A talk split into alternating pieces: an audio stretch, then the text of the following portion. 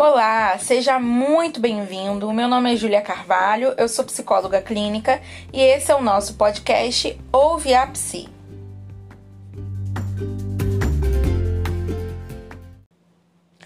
Nesse segundo episódio do nosso podcast, nós vamos falar sobre a síndrome do psicólogo que sabe de tudo. Como assim, Júlio? O que, que é isso, né? A síndrome do psicólogo que sabe de tudo é aquele profissional, né? É aquela síndrome, entre aspas, que acomete os, alguns profissionais que tem aquela ideia muito irreal de que nós, enquanto profissionais, precisamos saber de tudo.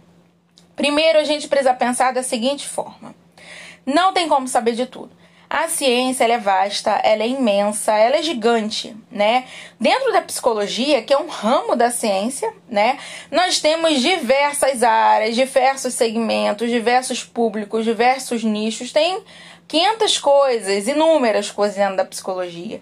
E a gente não tem como é, esperar que a gente saiba de tudo dentro disso. Primeiro que é o seguinte, eu vou contar para vocês um segredo se você ainda não descobriu. A faculdade, ela não te prepara para tudo. O que a faculdade ensina é 5%, 10% daquilo que a gente precisa, tá? Júlia, mas como assim? Você está dizendo pra gente que a faculdade da psicologia, né, ela não serve, ela não ensina, ensina, e a gente precisa da graduação, né, cinco anos de graduação para aprender, né, para saber como trabalhar, né, enfim, a gente não tem como pegar uma pessoa sem graduação para exercer psicologia, isso não existe. Mas a gente precisa pensar que a psicologia, a graduação não ensina tudo aquilo que a gente precisa para a prática, não, gente.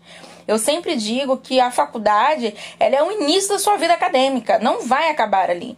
Aquela pessoa que termina a faculdade com aquele pensamento de ah, já estudei um monte, agora eu vou parar de estudar, está redondamente, profundamente, inegavelmente errado. A gente vai precisar estudar muito ainda. Quanto que eu já estudei depois que eu terminei da faculdade não está no gibi e eu continuo estudando. No meu Instagram pessoal, lá na minha bio, tá escrito lá, eterna estudante, porque não tem como parar. A ciência se atualiza e mesmo sem as atualizações, é, tem muita coisa, muita informação. E aí, abrindo um parêntese, por isso que é tão importante a gente definir um nicho para atendimento, né? Eu não vou me aprofundar nisso, mas quem trabalha com marketing aí para psicólogos fala muito sobre isso. Defina um nicho, defina um público específico para você pelo menos focar o seu estudo e focar a sua divulgação. O meu nicho, por exemplo, é desenvolvimento infantil e parentalidade. Então eu me, me concentro muito nesse público, muito nesse tema, muito nessa área.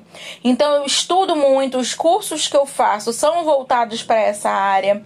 É, é, o material que eu adquiro é voltado para essa área. Os artigos que eu leio, os livros que eu leio, a maioria é voltado para essa área. Porque é o, o meu nicho de, de trabalho, o meu nicho de atendimento. Então eu trabalho com crianças euch.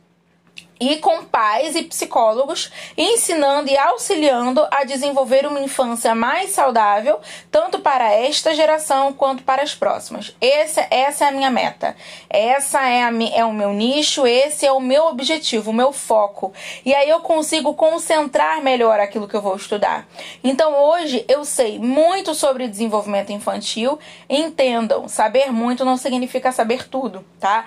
Eu gostaria de ter um cérebro super potente pudesse ler o negócio uma vez e já gravar tudo e saber de tudo e ai que maravilha que seria, né? Mas não funciona assim. Nós temos uma capacidade limitada e a gente não tem nem tempo para conseguir aprender tudo, tudo, tudo, tudo, né? Então hoje eu sei muito de desenvolvimento infantil e parentalidade mas eu ainda preciso continuar aprendendo. Eu crio uma autoridade em cima desse tema, né? Eu crio uma, uma, um foco em cima desse tema, mas não significa que eu saiba tudo, né? Eu ainda tenho que estudar melhor sobre determinados temas, né? Recentemente uma pessoa me perguntou e eu achei bem interessante que ela né, veio tirar algumas dúvidas comigo sobre supervisão e ela me perguntou sobre Down, né, a síndrome de Down. E eu tive que dizer, olha, é, é muito interessante o que eu sei é isso daqui, mas eu ainda não sei responder a fundo a sua pergunta, né, porque eu não trabalho muito com isso, eu não estudo muito sobre isso, porque o meu foco é outro caminho. Eu trabalho muito com crianças em transtornos de neurodesenvolvimento, transtornos comportamentais, questões emocionais. Eu nunca tive nenhuma experiência com Down, por exemplo. Então eu nunca foquei o meu olhar o meu estudo em cima do Down. Então eu não sei muito sobre o Down. Significa que eu não sei nada ou que eu sou uma profissional inferior? Não. É só porque eu não sei sobre aquele tema, né? Às vezes o pessoal traz para mim supervisão dicas, né, ou me perguntam antes sobre terceira idade. Eu sempre falo, eu não tenho nenhuma base para falar sobre terceira idade com vocês, porque eu não trabalho com esse público.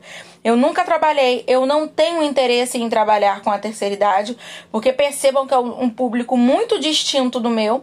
Então eu não sei é, informações precisas né, sobre a terceira idade, sobre desenvolvimento da terceira idade, sobre patologias específicas relacionadas à terceira idade. Né? Eu sei vagamente o que eu aprendi na faculdade, mas eu não me aprofundei sobre isso. Então eu não sei né, muita coisa sobre a terceira idade e isso não faz de mim uma profissional inferior. Faz de mim uma profissional que entende de desenvolvimento infantil, mas não entende de desenvolvimento na velhice, ok? E esse pensamento de que eu tenho que saber de tudo, ele atrapalha muito a gente. Eu vejo muito isso nas supervisões, eu vejo muito isso nos atendimentos clínicos, porque eu atendo psicólogos também. É, é, esse, esse pensamento, essa síndrome do psicólogo que sabe de tudo, ela desenvolve muita insegurança, né? Muito medo, né? Então, às vezes, a gente sabe, gente, hoje, rede social é a, o, o, a divulgação do futuro. O que antes a gente achava que entregar o cartãozinho, deixar o cartãozinho em lugares estratégicos, em escolas, em comércios, ajudava na divulgação, fazia a gente ser conhecido, hoje isso já caiu por terra, não funciona assim.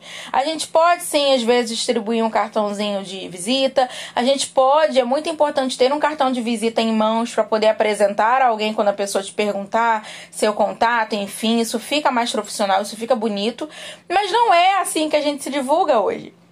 Né, hoje, a maior parte da, rede, da divulgação vem da rede social. O Instagram, gente, aí tá bombando, né? É, o Instagram hoje ele é um mercado.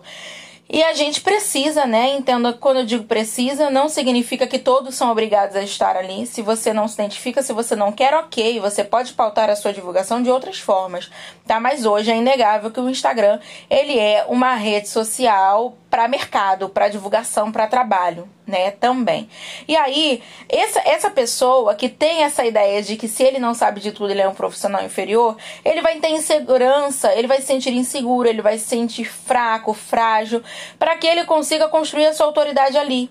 Então, ele não vai conseguir definir um nicho, porque ele acha que nicho vai limitar ele ele não vai conseguir falar sobre determinado tema, porque vai fazer é, é, essa síndrome, vai fazer com que ele pense que as pessoas vão julgá-lo, que alguém vai criticar, que ele vai falar alguma coisa errada, né? Que ele não pode errar em momento nenhum na rede social.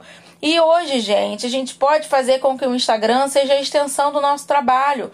Eu posso falar ali no Instagram sobre aquilo que eu sei. E quando eu não souber algo, e quando eu falar alguma coisa de errado, eu posso voltar e dizer: olha, eu estava equivocada nisso daqui. Né? Não tem problema nenhum. Mas essa síndrome vai fazer com que você pense que você é inferior e que você é, é inseguro, que você é frágil e que você não vai conseguir criar a sua autoridade e a sua identidade enquanto profissional ali. E percebe o quanto que isso vai te atrapalhar? Para tudo, gente, para tudo. Se você trabalha com criança e um pai ou uma mãe te fizer uma pergunta que você não souber, isso vai te desregular, isso vai te, de, de, te desmontar. Porque você vai achar ali que pronto, eu sou uma droga de profissional porque eu não sei aquilo que o pai ou a mãe me perguntou. Quando na verdade eu posso dizer: olha, pai, olha, mãe, muito interessante essa sua pergunta. Eu não tenho essa resposta pronta para te dar agora. É um, um, um, tema complexo, é um assunto que eu não estudo tanto, eu não me debruço tanto, mas eu posso pesquisar sobre isso, eu posso te trazer na próxima sessão. Não tem problema, gente. Olha quanta, como é muito mais fácil eu falar isso do que eu inventar alguma coisa que eu não sei né? Ou tentar é, é, dar uma resposta ali baseada em algo de fato que eu não sei e passar uma ideia é, de, de instabilidade, né? De de fato alguém que está tentando enrolar, né? É muito mais bonito e isso em qualquer situação a gente dizer que a gente não sabe. Porque a gente não é obrigado a saber tudo. Eu lembro que uma vez eu fiz uma live com um amigo que estudou comigo, também é psicólogo, e eu falei para ele assim, é, é, eu não me recordo exatamente o tema da live, mas eu falei para ele alguma coisa na live, eu falei assim, poxa, me fala mais sobre isso, porque você sabe isso mais do que eu, melhor do que eu, eu não sei muito bem sobre esse tema. E aí ele trouxe, né, e a gente debateu, foi super interessante, eu falei sobre aquilo que eu sabia dentro da área infantil, e ele falou dentro da área, né, desse campo adulto, que já é a, a, a prática maior dele, e a gente complementou. Então é, é, importante a gente entender que se a gente não desconstruir essa síndrome, do, essa síndrome do psicólogo que sabe de tudo, a gente vai estar sempre inseguro para tudo, tá? E a insegurança ela atrapalha, porque às vezes a gente sabe, a gente consegue, mas a insegurança faz com que a gente não consiga.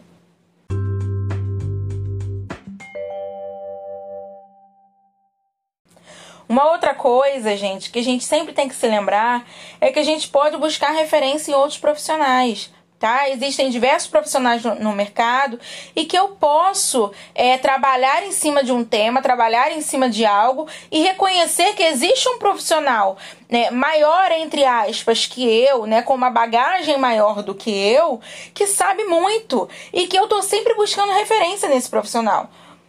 Então existem N profissionais aí no mercado, a Maíra Gaiato, né, que trabalha muito com autismo, né? Eu adoro ela, eu sigo a Maíra Gaiato. A Dani Rita, por exemplo, que trabalha também com, com, com público infantil, eu também sigo, tô sempre antenada em tudo que ela tá colocando, aprendo muito com a Dani.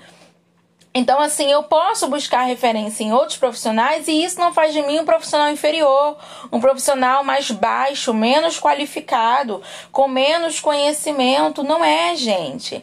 Né? Aquele profissional ele tem a bagagem X e eu tenho a minha bagagem.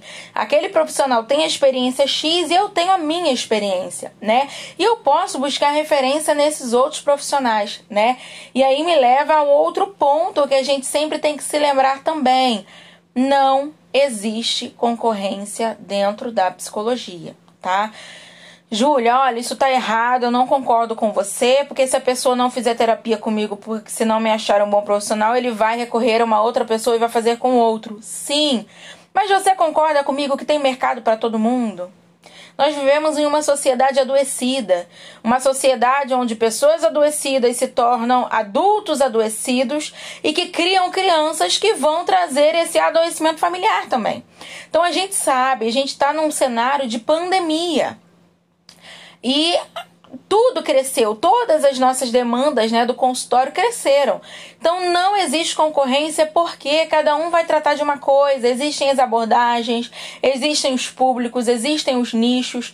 Eu, por exemplo, sou especialista em neuropsicologia, mas eu, por escolha própria, por decisão minha, optei por não fazer avaliação neuropsicológica. Eu não curto fazer avaliação neuropsicológica por conta de uma série de questões e eu acho que vai, iria me demandar tanto desgaste, tanta energia, que eu prefiro concentrar em outras questões, como a reabilitação neuropsicológica, que eu amo fazer, né? E os próprios atendimentos clínicos, enfim né?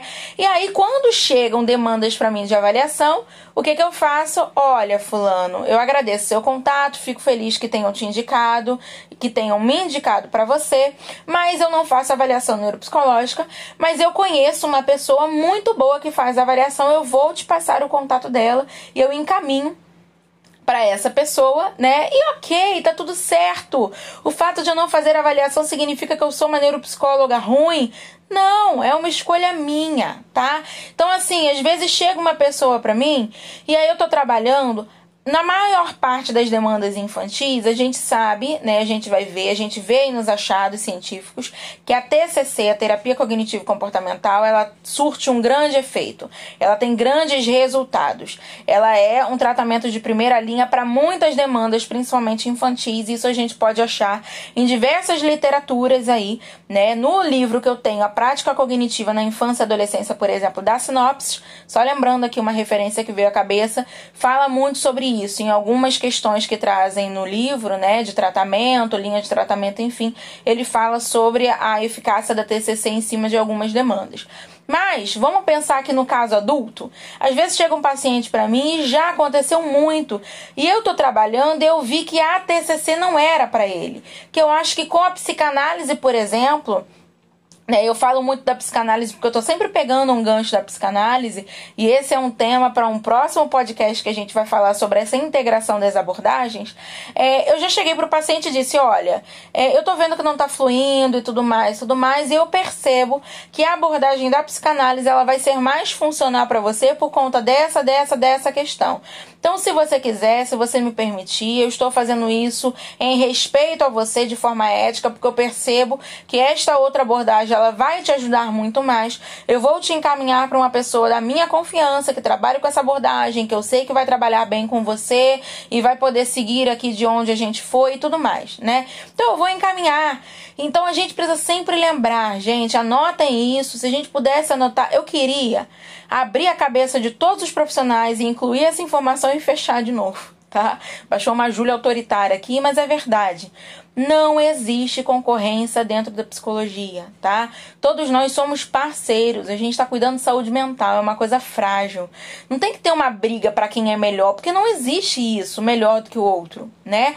Tem pessoas que fazem supervisão comigo e que eu percebo que são bons profissionais e tal, e eu já encaminhei pacientes para eles, porque eu não tinha mais horário, ou porque não era uma demanda que eu atendia, ou porque eu achei que eu não fosse dar conta daquela questão por uma série de questões envolvidas vidas, né? É, por exemplo, eu não atendo pais e mães enlutados por seus filhos. É uma demanda que me atravessa, né? Se você que é psicólogo está ouvindo esse podcast, você sabe que a gente não precisa atender a todas as demandas, tá? Se as demandas nos atravessam e a gente mistura as nossas questões pessoais com a demanda do nosso paciente, a gente sai do papel de psicólogo, de profissional e entra no papel pessoal, entra no campo pessoal e a gente já não trata esse paciente. Tá? Então, nesses casos, a gente precisa encaminhar. Se você não é profissional e está ouvindo esse podcast, é exatamente isso. O profissional ele não precisa atender a todas as demandas, ele não é obrigado. Então, atender a pais enlutados por seus filhos é uma demanda muito pesada para mim, porque eu sou mãe, né? E isso já me incomoda antes, na verdade, do meu filho nascer. Né, já era algo que me tocava muito profundamente. Eu não consigo estar ali de forma neutra. Então, quando chega para mim, eu encaminho para outra pessoa. Eu explico por que, que eu não vou poder atender e tudo mais, eu passo para uma outra pessoa. Então não existe concorrência. E quando os próprios profissionais, quando os próprios psicólogos criam essa concorrência dentro da nossa área, a gente está é, defasando a psicologia, a gente está definhando o nosso meio profissional. Algo que devia ser é, é, permeado de companheirismo, permeado de suporte, né? Porque não tem como a gente caminhar sozinho. O que eu não sei, a, a psicóloga A vai saber, e a C vai saber para me complementar, e a D vai ter uma informação nova que eu não acompanhei, né, nos novos artigos que foram lançados. Eu vou falar: caramba, me explica um pouco mais sobre isso, porque eu não sabia, né? Então, por favor, lembrem disso e levem isso para a vida de vocês. Não existe concorrência dentro da psicologia tá bom? Todos nós somos amigos, amiguinhos, vamos caminhar de mãos dadas, estamos todos pelo mesmo fim, tá? Todos juntos em prol do mesmo objetivo. E a gente precisa sempre lembrar, eu sei que eu tô repetindo isso, mas é, ninguém é tão superior a ninguém que nunca possa aprender nada. Isso a gente precisa levar para a vida. Eu aprendo com meus pacientes crianças de uma forma tão é, é, incrível que às vezes eu saio do consultório até meio baqueada. Eu falo, gente, como que pode, né? Como é que eles ensinam pra gente? E quando a gente traz, né, a gente tá dentro dessa síndrome do psicólogo que sabe de tudo, a gente se fecha, a gente se torna rígido, a gente se torna inflexível, a gente se torna egoísta, a gente se torna egocêntrico, a gente se torna é, é, é a gente cria para nós uma falsa ideia de superioridade, né? E como que isso é ruim, como que isso é prejudicial, tanto para nossa prática profissional quanto para a gente enquanto pessoa, né? Isso pesa, isso é negativo, isso é disfuncional, né? Você começa a, a, a ser uma pessoa diferente, é uma pessoa que não é tão legal, uma pessoa que não é tão agradável, uma pessoa que não é aberta a novas oportunidades né? Então você, se você, seja você com uma pessoa com 30 anos de experiência, seja você uma pessoa com 3, 4 anos de experiência, seja você uma pessoa que acabou de se formar, Ninguém é tão superior que nunca possa aprender nada.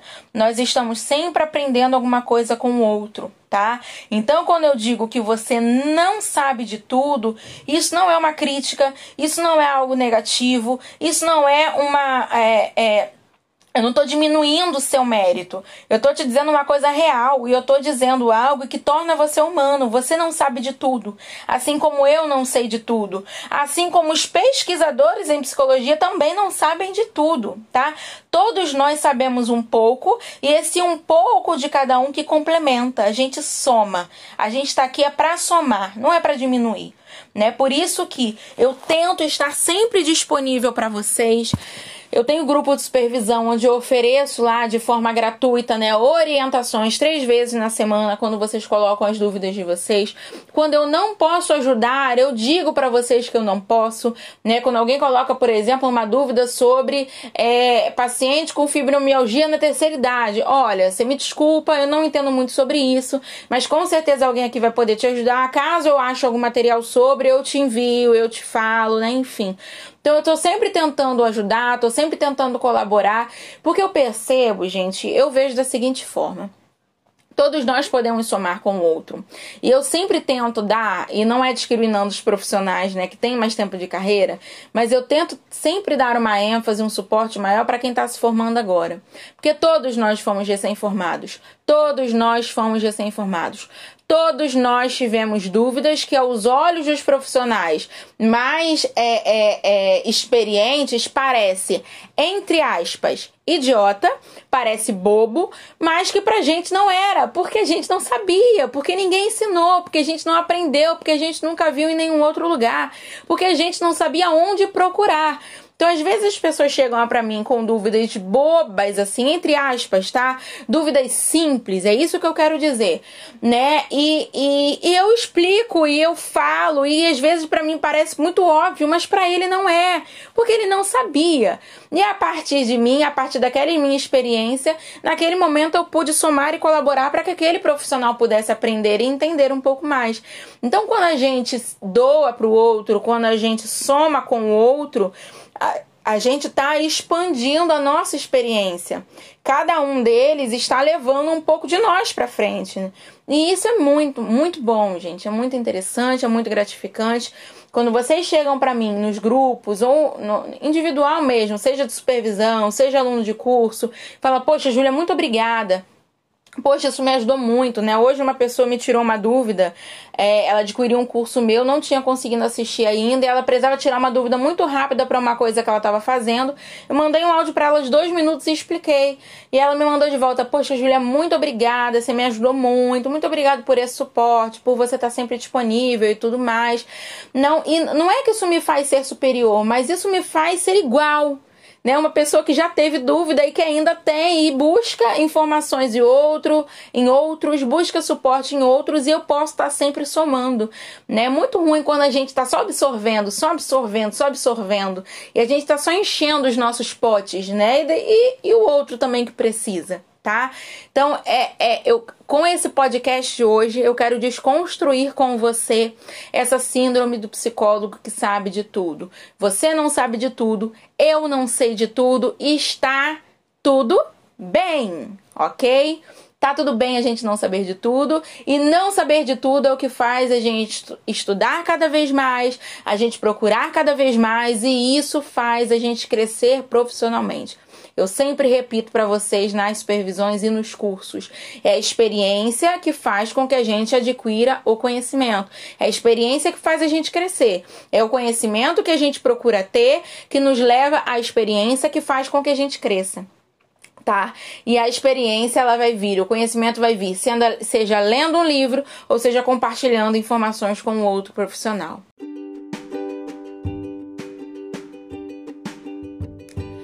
Então eu encerro por aqui esse nosso é, podcast de hoje. Espero que tenha sido útil para vocês. Espero que essa série de podcasts possa ajudar. Eu torço muito para isso.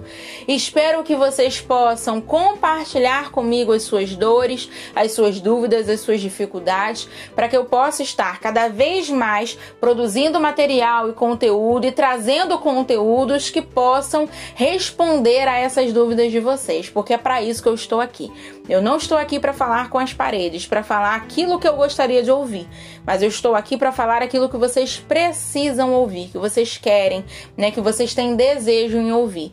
Então, se esse podcast foi bom para você, me ajuda, compartilha nas suas redes sociais, compartilha com seus amigos, avisa para eles que existe o podcast Ouve a Psi, para que a gente possa, né, cada vez mais trazer conteúdos e aumentar aí essa rede de pessoas que são alcançadas por ele.